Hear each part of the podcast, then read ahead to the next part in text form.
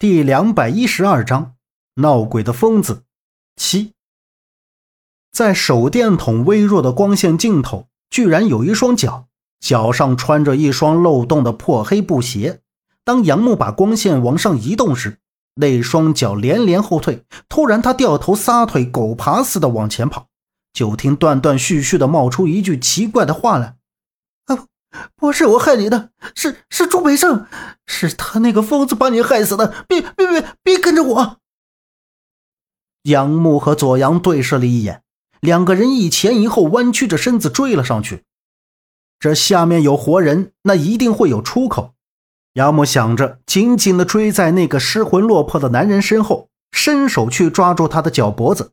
不料他使劲蹬了几下，从杨木的手中挣脱开，一个翻滚就滚了下去。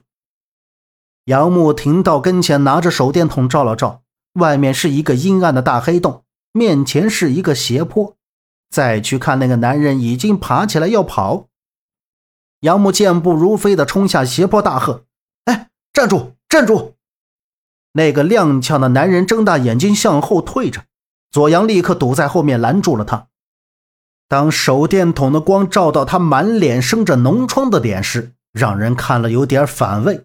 上身穿着一件不合身的皮夹克，就见他颤抖的手指指着杨木他们问道：“你、你、你、你、你们是什么人？怎怎么会在这个地方？”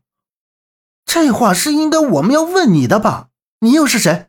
那些人是不是你杀的？左阳叉腰喝道：“不，呃不，不，不是，我没杀人。”那男人十分惊慌的说道：“说，你是怎么进来的？”这是什么地方？出口在哪？杨母上前又仔细的打量一番，语气缓和了一下，说道：“放心，只要你告诉我们出口在哪，我们不会伤害你的。”当他们来到山洞的中间，从那个男人口中得知，这里是天门盘山洞，就是杨母他们现在所在的位置。而这个山洞并不大，是自然形成在盘山的山底下。刚才他们掉下来的地方，就是那石盘附近。那石盘是几百年前祭奉山神的地方，特别是石盘中间那棵树，被称作神树。经过岁月变迁，周围发生了巨大的变化，而这里却被隐藏在了山谷之中。一般很少有人来这里，到这里来的基本都是为了寻找传说中的独蓝古墓的宝藏。但凡只要来过这里的人，都没有活着出去的。在石盘侧面山壁洞里，有一条白眉蝮蛇和一只红毛猩猩，是一个居住在林中木屋的独眼聋子养的，是专门用来捕获那些得消息而来的盗墓贼。我叫赵田水，是茶浦乡的，我经常来这里捡点漏，就是从那些被独眼聋子抛下山洞的盗贼身上，弄点值钱的东西，弄到外面去卖。赵田水擦拭着脸上的脓水，说着。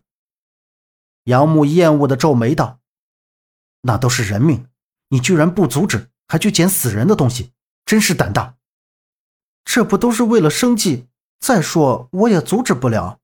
要是被独眼聋子发现，我就会跟那些盗墓贼一样，不是被毒蛇咬死，就是被红毛猩猩折磨死，完了再把头砍下来挂在树上。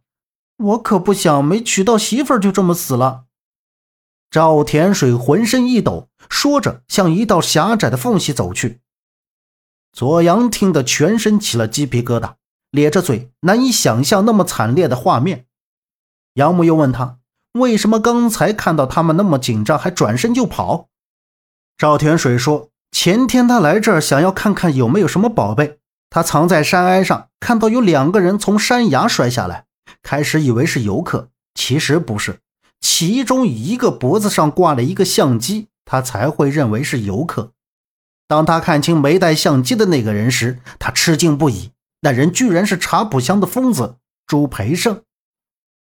看着两个人扭打在一起，后来被红毛猩猩扔到了石盘上，带相机的人被弄到了神树上，而那时独眼聋子也出现了。在激烈的搏斗中，那人的手臂被独眼聋子砍掉，在追逐中。朱培盛和那人都掉进了洞里。本集播讲完毕，感谢您的收听。欢迎您订阅，下次不迷路哦。